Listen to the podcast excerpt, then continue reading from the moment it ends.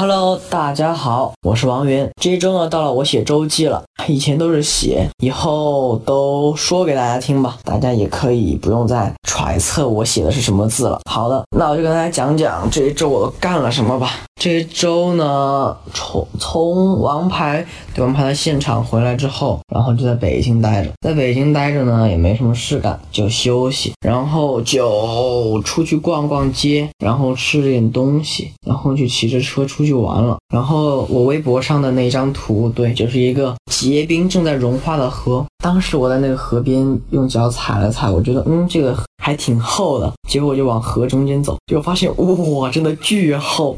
这个河可能有十厘米那么深的冰吧。然后我就在上面像个神经病一样一直跳跳跳，还蛮好玩的。因为我第一次见到结冰，第一次接触到结冰的河吧。可能过不了多久，那个河就会化了。不过明年如果有机会的话，我还是会在河上当一个冰面小霸王的。嗯，就这样吧。希望大家也天天开心，然后注意身体。现在立春了，就是可能天气变化会有点大，希望大家都多多注意一下，别感冒了。嗯，我想想还有什么要说的？嗯，还要说的就是希望大家看王牌吧。